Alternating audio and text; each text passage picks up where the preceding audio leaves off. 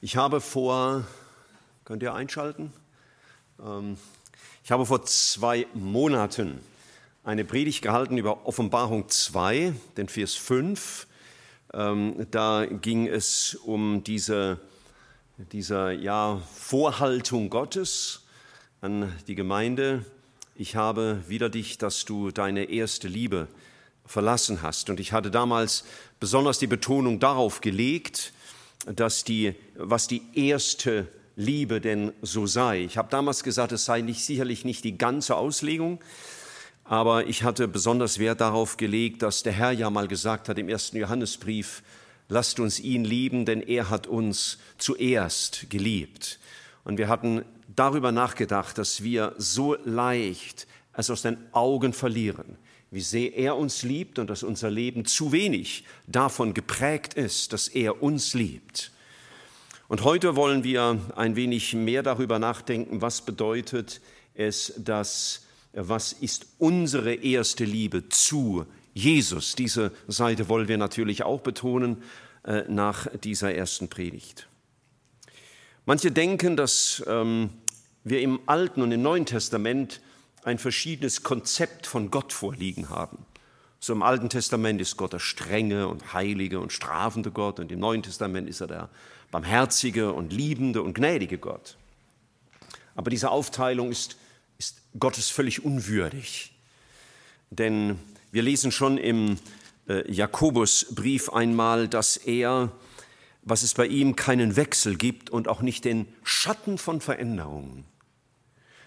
Und im Ende von Hebräerbrief heißt es einmal in Kapitel 13, Vers 8, Jesus Christus ist derselbe, gestern, heute und in Ewigkeit. Natürlich sehen wir in der Schrift eine, eine fortschreitende Offenbarung, das heißt gewisse Wahrheiten über Gott werden im Fortgang der Heilsgeschichte immer klarer und immer offensichtlicher. Aber Gott war immer der gleiche und Gott war auch immer schon Liebe. Er ist Liebe. Er wurde nicht Liebe im Neuen Testament. Er ist Liebe, das ist sein Wesen. Im Alten Testament sehen wir natürlich manchmal auch den zornigen Gott, den strafenden Gott, ja? Aber den sehen wir auch im Neuen Testament, wenn wir an Apostelgeschichte 5 denken, als Ananias und Sapphira wegen einer Unwahrhaftigkeit von Gott getötet werden oder wenn wir an Menschen denken, die das Abendmahl missbraucht haben und krank und schwach geworden sind und zum Teil sogar starben. Oder wenn wir Sätze bedenken wie unser Gott ist ein verzehrendes Feuer, das steht auch im Neuen Testament. Und dann müssen wir nur das letzte Buch der Bibel mal lesen, die Offenbarung, und da ist nicht alles kuschelig vor lauter Liebe. Also Gott ist immer der gleiche und er war eben auch immer schon der Gott der Liebe. Und äh, ich möchte zunächst einmal aus dem Alten Testament zeigen, dass die Liebe Gottes immer schon seine Grundhaltung dem Menschen gegenüber gewesen ist. Wir lesen einfach mal einige Texte. 5. Mose 4, weil er deine Väter geliebt und ihre Nachkommen erwählt hat hat er dich aus Ägypten herausgeführt mit seinem Angesicht durch seine große Kraft. Nicht hat euch der Herr angenommen und euch erwählt, weil ihr größer wärt als alle Völker, denn du bist das Kleinste unter allen Völkern, sondern weil er euch geliebt hat und damit er seinen Eid hielte, den er euren Vätern geschworen hat. Nochmal drei Kapitel weiter, und doch hat er nur deine Väter angenommen, dass er sie liebte und hat ihre Nachkommen, nämlich euch, erwählt aus allen Völkern, so wie es heute geschieht. Das heißt, das Konzept der Erwählung und das Konzept der Liebe war im Alten Testament schon genau das gleiche, wie wir das im Neuen Testament sehen, auch wenn Gemeinde Gottes im Alten Testament eine andere Form hatte. Dort auf ein einzelnes irdisches Volk bezogen, heute auf die weltweite, weltweite Gemeinde. Hosea hat viel geschrieben über die Liebe Gottes. Er sagt zum Beispiel, ich will mich die, will dich mir verloben auf ewig. Ich will dich mir verloben in Gerechtigkeit und Recht, in Gnade und Barmherzigkeit. Ich will dich mir verloben in Treue und du wirst den Herrn erkennen. Welch ein zärtliches Bild einer Verlobung. Da vorne sitzen zwei Paare, die haben die Verlobung noch nicht so schrecklich lange hinter sich. Und ich nehme mal an, da gab es einen bestimmten Grund dafür, warum ihr euch verlobt habt. Und Gott hat genau die gleiche Empfindung seinem Volk gegenüber. Er sagt weiter, er erwählt uns unser Erbteil, die Herrlichkeit Jakobs, den er liebt. Oder er erwählte den Stamm Juda, den Berg Zion, den er liebt. Ich lese einfach mal weiter, 5. Mose 33, wir sind immer noch im Alten Testament. Ja, er liebt die Völker. Also nicht erst im Neuen Testament. Im Alten Testament sagt Gott, er liebt die Völker.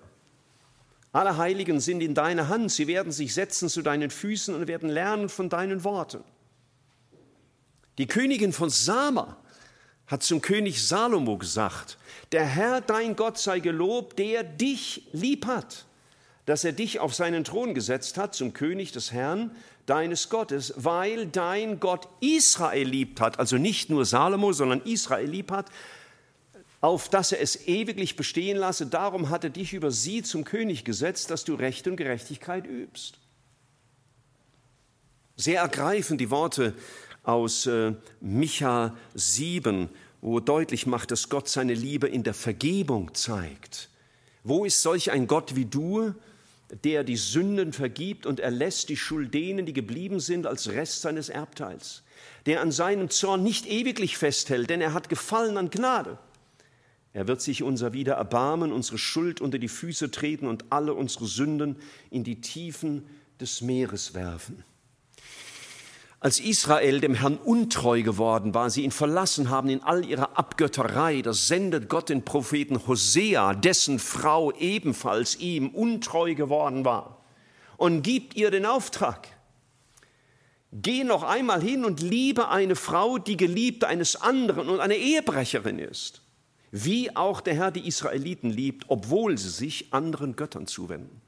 Also Gott beschreibt sich hier als einen, der eine untreu gewordene Ehefrau wieder annimmt und für sich gewinnt. Und schließlich ein Vers, der mich besonders immer wieder anspricht, wenn ich ihn lese, Zephania 3, Vers 17.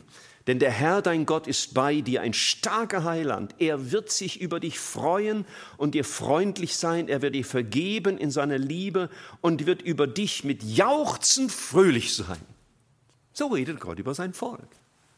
Er liebt sein Volk. Er gibt auch dem, der schuldig geworden ist, eine neue Chance. Er sagt durch den Hosea, mit menschlichen Seilen zog ich sie, mit Stricken der Liebe. Als sie sich von ihm entfernt haben, hat er sie zurückgezogen, aber nicht mit der Peitsche, sondern mit Stricken der Liebe. Er sagt sogar, ich will ihre Abtrünnigkeit heilen, gerne will ich sie lieben, denn mein Zorn hat sich von ihnen gewendet. Ich will ihr Herz heilen, das abtrünnig geworden ist von mir. Und dann kennen wir alle den Vers, den es auch im Neuen Testament gibt. Wen der Herr liebt, den weist er zurecht und hat doch Wohlgefallen an ihm, wie ein Vater am Sohn. Gottes Liebe zu uns Menschen ist überragend bezeugt im Alten Testament. Gott ist Liebe, immer schon gewesen und wird es immer sein. Und im Alten Testament haben die Menschen Gott auch geliebt. Nicht erst die Christen des Neuen Testamentes lieben Gott. Ich zitiere einfach mal einige. Und er sprach, herzlich lieb habe ich dich, Herr, meine Stärke. Natürlich ist die Offenbarung Gottes, wie ich schon sagte, in der Bibel immer deutlicher geworden. Wir reden von der fortschreitenden Offenbarung Gottes. Und natürlich ist im Neuen Testament die Besonderheit, dass der Liebesbeweis Gottes schlechthin im Neuen Testament geoffenbart wurde. Und das ist unser Herr Jesus Christus, wegen dem wir hier sind. Aber schon im Alten Testament heißt es, du sollst den Herrn, deinen Gott, lieb haben, von ganzem Herzen, von ganzer Seele, mit all deiner Kraft. Das ist das Innerste, das ist die Beziehung, die Gott sucht. Oder er sagt, so sollst du nun wissen, dass der Herr dein Gott allein Gott ist, der treue Gott, der den Bund und die Barmherzigkeit bis ins tausendste Glied hält denen, die ihn lieben und seine Gebote halten. Wir werden später sehen, dass Jesus genau das Gleiche gesagt hat. Liebt ihr mich, so haltet meine Gebote. Wir kennen alle diesen Vers aus Psalm 26, weil wir ihn manchmal singen. Herr, ich habe lieb die Stätte deines Hauses und den Ort, da deine Ehre wohnt. Jeremia sagt, oder Gott sagt durch Jeremia, ich gedenke der Treue deiner Jugend und der Liebe deiner Brautzeit, wie du mir folgtest in der Wüste im Land, da man nicht sät. Eine frisch verliebte Braut folgt ihrem Bräutigam beinahe überall hin. Beinahe. Und so hat es Gott gemacht. Und wer hat nicht schon manchmal staunend vor dem Buch Hohelied gestanden, das von der Auslegungstradition natürlich unterschiedliche Betonungen hat?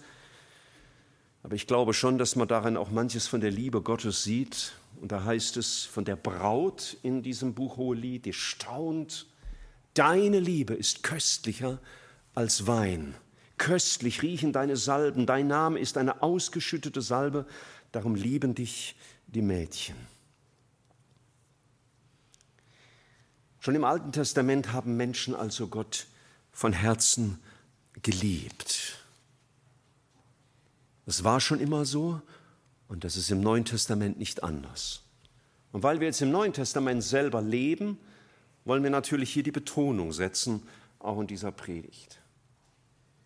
Der Herr Jesus hat einmal, hat ja viel mit Gleichnissen gesprochen und eines Tages wollte er seinen Schmerz ausdrücken über sein Volk, das immer wieder seine Bemühungen um ihre Liebe zurückgewiesen hat. Und in Lukas 20 zum Beispiel äh, erzählt er ein Gleichnis von einem Mann, der einen Weinberg hatte und eine Kälte darin baute und so weiter und dann seine Knechte sandte, dass sie äh, dass sie äh, den Ertrag einsammeln sollten und wann immer Diener kamen, haben sie sie misshandelt und manche sogar totgeschlagen. Und dann heißt es, dass dieser Herr sagte, was soll ich tun? Ich will meinen lieben Sohn senden. Vielleicht werden sie sich vor dem scheuen. Aber Jesus hat natürlich die angesprochen, die vor ihm standen, und er wusste ja ganz genau, es werden diese Leute sein, die sich nicht scheuen, sondern die sogar den Sohn Gottes töten werden. Und im Hebräerbrief heißt es einmal, nachdem Gott vor Zeiten geredet hat zu den Vätern durch die Propheten, das hat Jesus angesprochen in diesem Gleichnis, hat er zuletzt in diesen Tagen zu uns geredet durch den Sohn. Es ist keine Kleinigkeit, das Reden der Liebe Gottes zurückzuweisen. Ich habe gestern noch mit jemandem gesprochen über einen Angehörigen und, und der Angehörige hat gesagt, naja, du hast dich ja auch zu der gläubigen Person, du hast dich ja auch erst bekehrt, als du älter warst und vielleicht wird es bei mir halt dann auch erst kommen. Ja, wir können uns nicht einfach bekehren, wann wir wollen. Das ist nicht in unser Belieben gesetzt. Die Liebe Gottes im Neuen Testament ist natürlich uns sehr vertraut, wenigstens als theologisches Konzept. Wer kennt nicht Johannes 3, Vers 16? Natürlich. So sehr hat Gott die Welt geliebt, dass er seinen eingeborenen Sohn gab. Gott erweist seine Liebe zu uns darin, dass Christus für uns gestorben ist, als wir noch Sünder waren. Und Gott, der reich ist an Barmherzigkeit, hat in seiner großen Liebe, mit der er uns geliebt hat, mit Christus lebendig gemacht. Hier sehen wir auch genau im Alten Testament, es die Liebe Gottes, die nach dem Menschen mit allem Einsatz sucht. Und so wie im Alten Testament Menschen begonnen haben, Gottes Liebe zu beantworten durch ihre Liebe, so ist es genau das, was Gott von uns sucht. Weil Gott uns zuerst geliebt hat, ist die Liebe das Erkennungszeichen der Christen. Das Erkennungszeichen eines Christen Gott gegenüber ist die Liebe. Die Liebe zu ihm. Und die Liebe auch zum Nächsten. Das Erkennungszeichen der Christen ist nicht ein besonderer Kleidungsstil. Natürlich hat Gott auch gewisse Ordnungen gegeben, auch für unsere äußere Darstellung oder unsere Worte, bei allem Respekt nicht einmal für einen besonderen Musikstil, sondern Gott sucht unsere Liebe. Das ist, was alles überragt.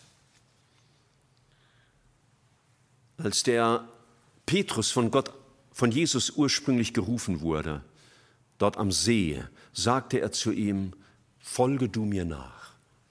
Und nach der Auferstehung, nachdem Petrus so schmählich versagt hatte, sagt er ihm genau das Gleiche wieder, folge du mir nach. Aber er setzt einen neuen Gedanken hinzu, nämlich, liebst du mich? Als wollte er ihm sagen, Petrus, für deine Nachfolge mir gegenüber sind nicht große Worte das Entscheidende, sondern deine Liebe. Jesus fragt nicht zuerst nach unseren Qualifikationen, unseren Taten, sondern zuerst nach unserer Liebe. Und aus dieser Liebesbeziehung heraus empfangen wir, was wir brauchen.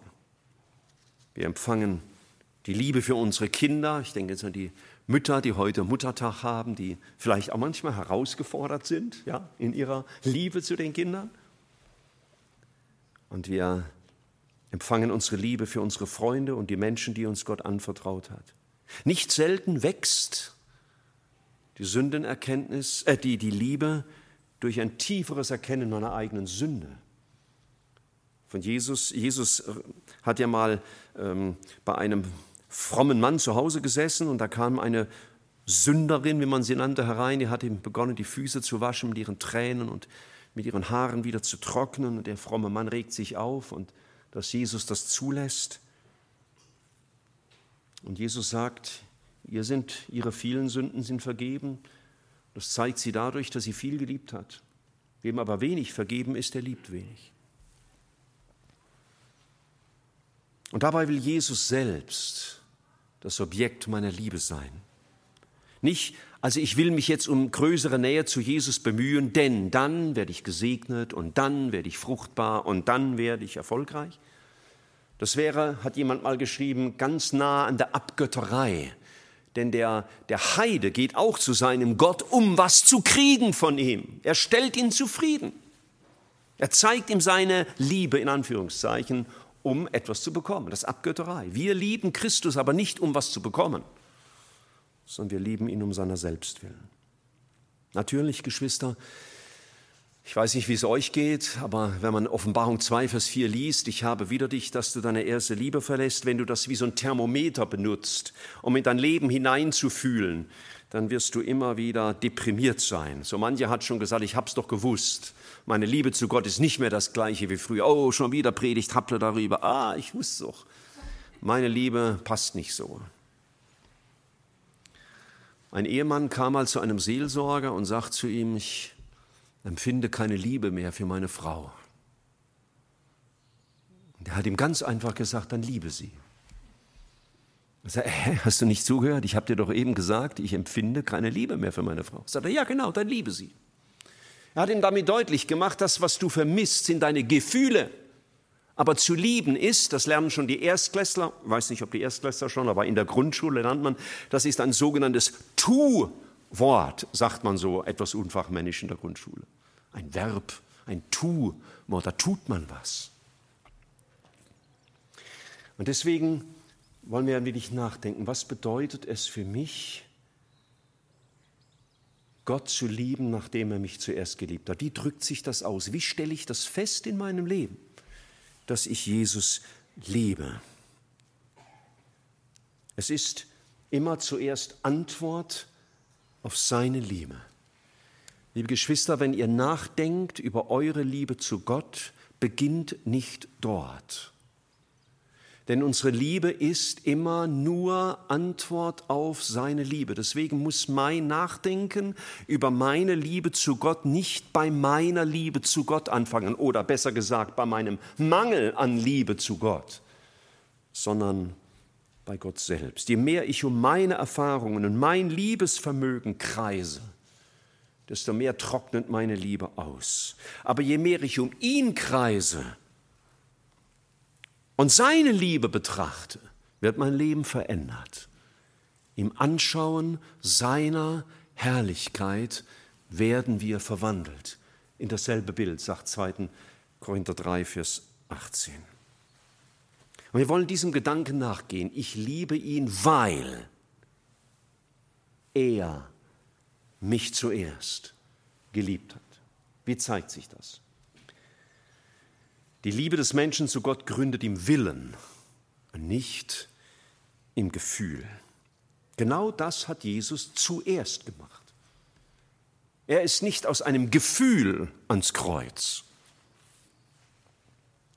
Er hat in Jesaja 43, Vers 25 gesagt: Ich will an deine Sünden nicht mehr gedenken. Ja, der Wille Gottes ist eine ganz wichtige Sache. Ich will nicht mehr daran denken. Und im Hebräerbrief sagt, wird Jesus zitiert mit einem Wort aus den messianischen Psalmen, Opfer und Brandopfer hast du ich gewollt.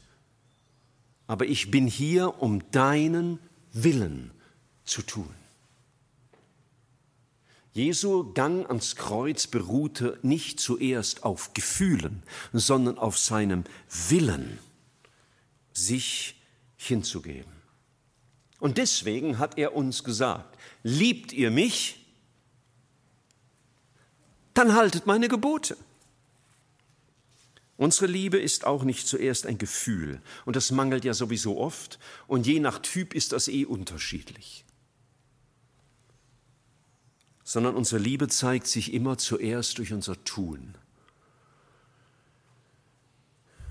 Meine Großtante, die mich wesentlich aufgezogen hat, war eine sehr liebevolle Frau, die mir viel bedeutet und viel gegeben hat. Aber sie konnte manchmal äußerst direkt und herb sein. Und äh, es war mal, glaube ich, Muttertag. Und ähm, wenn ein 13-, 14-Jähriger zu seiner Mutter sagt, ich habe dich lieb, dann muss er sich oft richtig überwinden, weil es passt nicht so ganz in den Jargon eines 13-, 14-Jährigen, der so ein cooler, halbstarker geworden ist. Aber ich habe mich überwunden und ich habe sie gesagt. Und ich habe gedacht, bestimmt freut sie sich. Und sie war ganz trocken und sagte, wenn du mich lieb hättest, dann würdest du öfter tun, was ich dir sage. Wow, wow. Das war ein Sprung in die Eistonne. Hm. Nicht nur eine kalte Dusche. Aber es hat mir etwas deutlich gemacht. Versteht ihr? Wenn Liebe nur Worte sind, wenn Liebe nur ein momentanes Gefühl ist. Jesus kannst du nicht täuschen. Gott fragt auch nicht letztlich nach unseren Gefühlen. Nicht, dass sie nicht wichtig wären. Sie sind ja Teil unserer Schöpfung. Aber Gefühle können keine Liebe bleibend tragen. Das kann nur der feste Entschluss das Leben für den anderen zu geben. Das gilt für jede Mutter gegenüber ihren Kindern, das gilt für jeden Ehemann gegenüber seiner Ehefrau, das gilt für jeden Christen gegenüber seinem Herrn. Jemand hat gesagt, unsere Hingabe ist nicht auch nur ein Gramm mehr wert, wenn sie von warmen Gefühlen begleitet wird, als wenn sie staubtrocken geschieht. Und ich wünsche dir nicht so viel staubtrockene Nachfolge. Ich wünsche dir gefühlvolle Nachfolger und freudige Nachfolger und begeisterte Nachfolger. Das ist nicht immer so.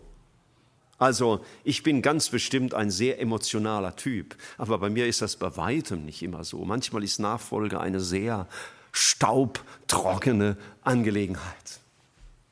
Aber ich tue es. Und ich sage Jesus, auch heute gebe ich dir mein Leben. Auch heute bist du mein Leben. Lieben bedeutet, ihn immer besser kennenzulernen. Es war Jeremia, der in seinem neunten Kapitel im Vers 22 und 23 das sagt. Ein Weiser rühme sich nicht seiner Weisheit, ein Starker rühme sich nicht seiner Stärke, ein Reicher rühme sich nicht seines Reichtums und ein Gefühlsbetonter rühme sich nicht seiner Gefühle, also das habe ich dazu gesetzt sondern wer sich rühmen will, der rühme sich deshalb, weil er mich kennt und weiß, dass ich der Herr bin. Denn das gefällt mir, spricht der Herr. Liebe drückt sich aus in der Sehnsucht, den anderen kennenzulernen.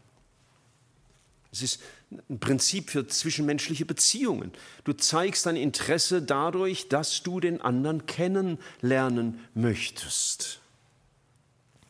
Und weil er mich zuerst gesucht hat, weil er mir nachgegangen ist, weil er gerufen hat, Michael, wo bist du?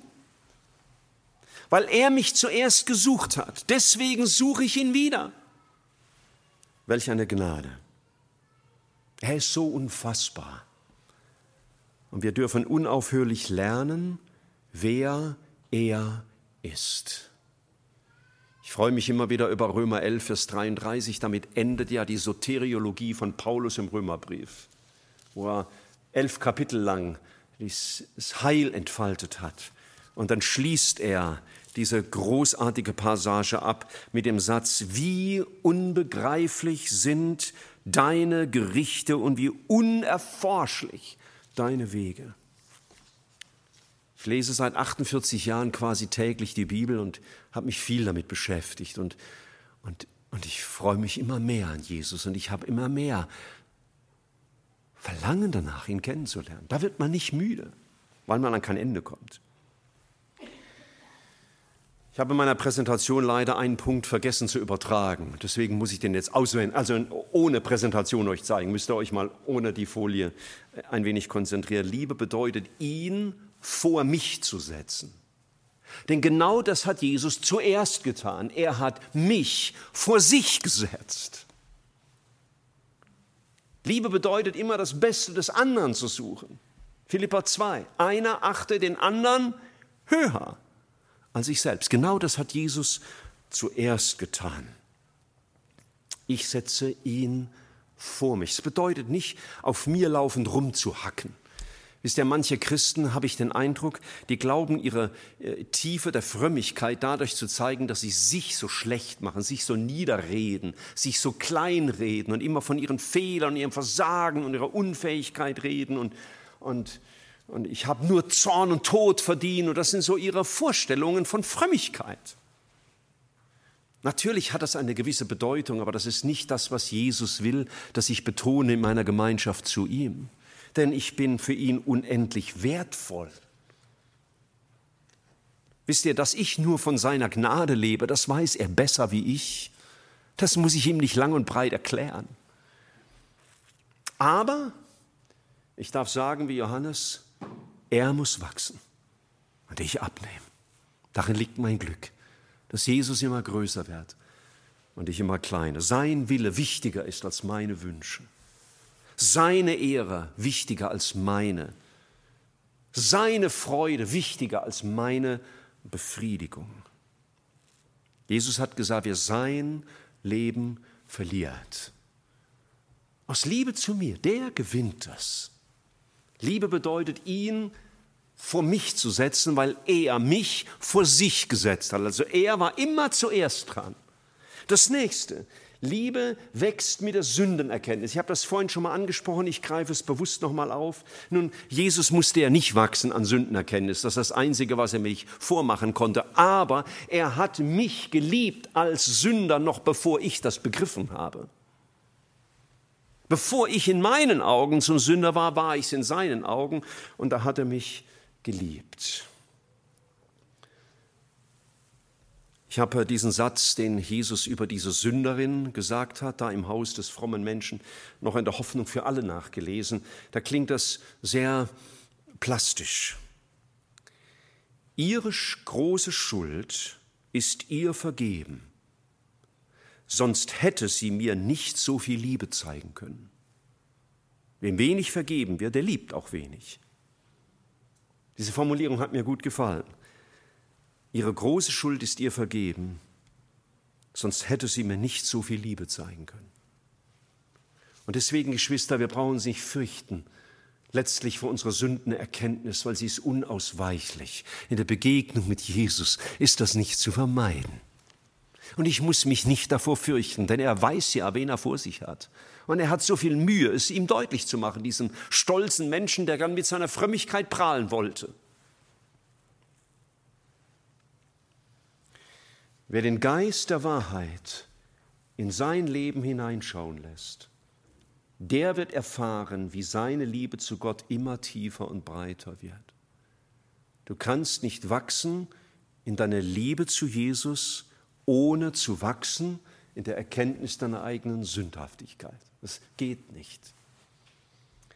Und Liebe bedeutet auch, innige Gemeinschaft mit ihm zu haben. Und ich habe hier zwei Passagen angeführt, die in der kirchlichen Tradition Sakramente genannt werden. Wir bezeichnen das nicht so, weil wir nicht durch das, die Taufe oder das Abendmahl das Heil bekommen, aber unser Heil sichtbar deutlich machen, ausdrücken damit. Nächsten Sonntag ist hier Taufe.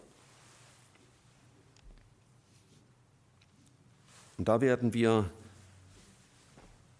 ob wir mit dem Text, weiß ich nicht, aber betrachten, dass wir mit ihm vereinigt sind in seinem Tod und mit ihm vereinigt sind in der Auferstehung. Dieses, dieses ähm, Erleben ist so wichtig. Und wisst ihr, deswegen ist Taufe für die ganze Gemeinde immer wieder so wichtig, auch für die Getauften, weil es uns erinnert daran, so das macht meine Gemeinschaft mit Jesus aus. Nicht meine tollen Werke, sondern dass ich mit ihm gestorben bin und mit ihm auferstanden bin.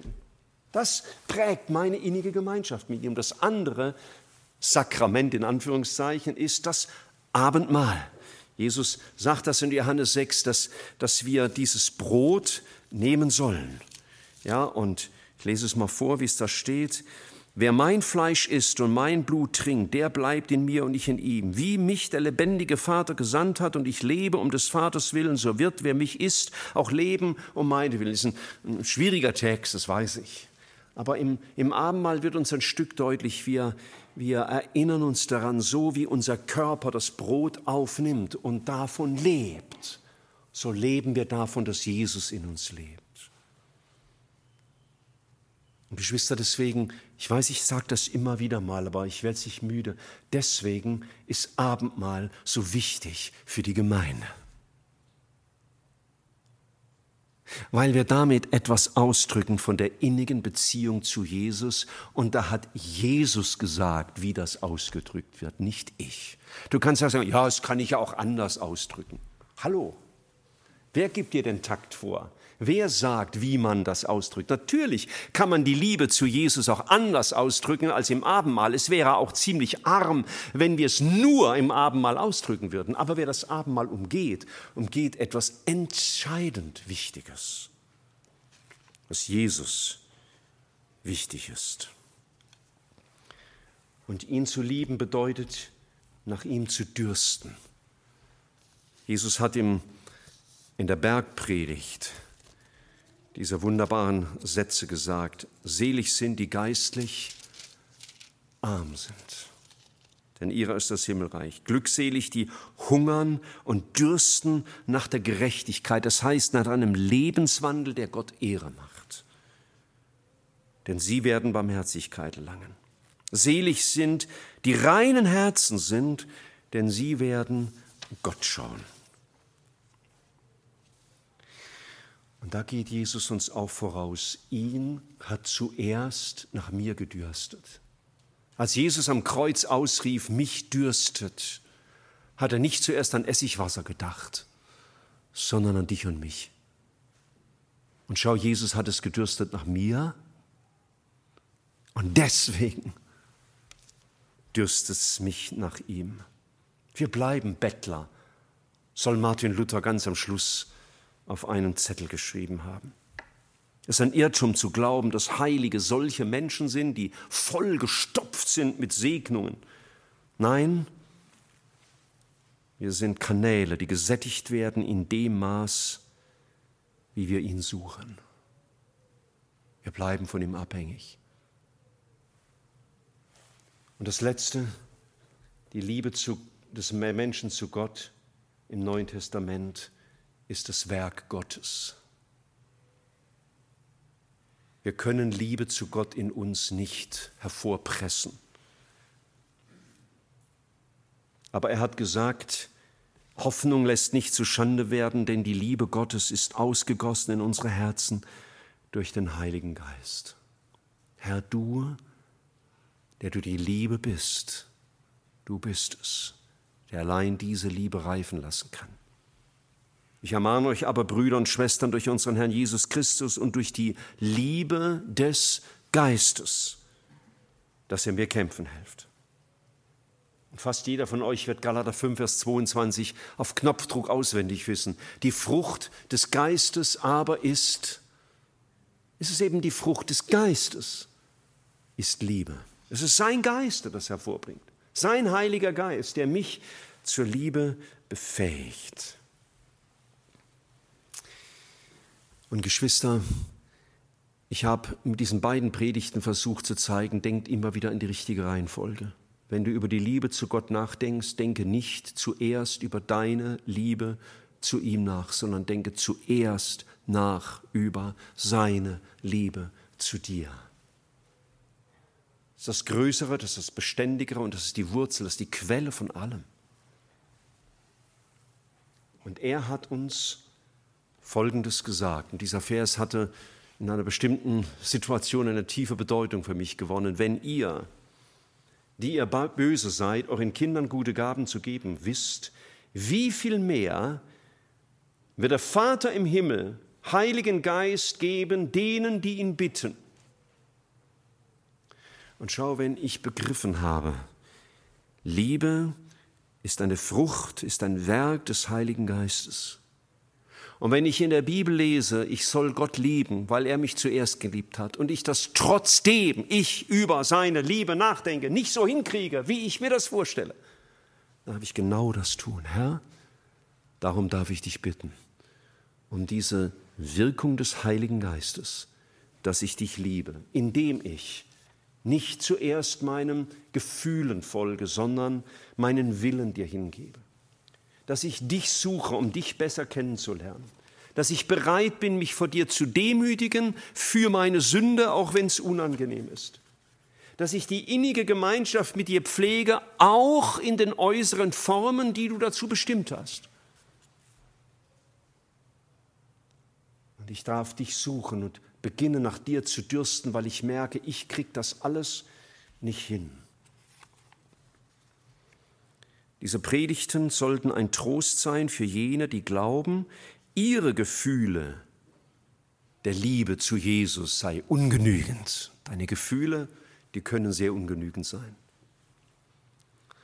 Und wir sollen getröstet sein darin, dass Liebe sich nicht zuerst durch Gefühle ausdrückt, sondern durch ein Leben mit ihm. Und auf der anderen Seite soll es eine Ermahnung sein für jene, die glauben, dass ihre Gefühle für Jesus genügender Ausdruck ihrer Liebe wäre. Und das ist wieder falsch. Deine Gefühle genügen nicht. Er sucht mehr, nämlich dass wir seine Liebe beantworten. Und seine Liebe war nicht, zu, war nicht zuerst ein Wort, sondern die größte Tat, die auf Erden je geschehen ist. Und diesen Lernen dürfen wir lieben. Die Mütter ihre Kinder und die Kinder ihre Mütter, und die Ehepartner einander und die Freunde und Freundinnen einander und die Geschwister in der Gemeinde einander. Und wir lernen von dieser Liebe. Lasst uns einen Moment still werden vor unserem Gott, jeder für sich, und ich bete dann zum Abschluss. Herr, dein Wort sagt uns einmal, alle eure Dinge lasst in der Liebe geschehen. Es ist für dich das alles Entscheidende, dass Menschen deine Liebe erfassen und deine Liebe beantworten. Und das nicht einmal aus uns, sondern weil dein Geist diese Liebe in uns offenbart, deine Liebe zu uns und uns zur Liebe zu dir ausrüstet. Danke, dass wir nicht stehen bleiben müssen und nicht warten müssen auf gewisse Empfindungen und Gefühle. Ich bitte dich, Herr, dass sich auch keiner täuschen lässt von gewissen Gefühlen, die er für Jesus zuweilen hat und dann meint, er liebe dich besonders. Herr, deine Liebe zu uns war auch nicht zuerst Gefühl, sondern dein Gang ans Kreuz. Und ich danke dir dafür, dass wir deine Liebe beantworten lernen dürfen, eben auch mit der Tat, zu der du uns ausstattest. Herr, hilf uns immer wieder neu, auch unsere Herzen dir hinzugeben, als Antwort auf deine Hingabe an uns. Danke, dass du diese Worte in unseren Herzen tief einprägst und uns Gnade schenkst zum rechten Verständnis und zum rechten Tun. Danke dafür, Herr. Amen.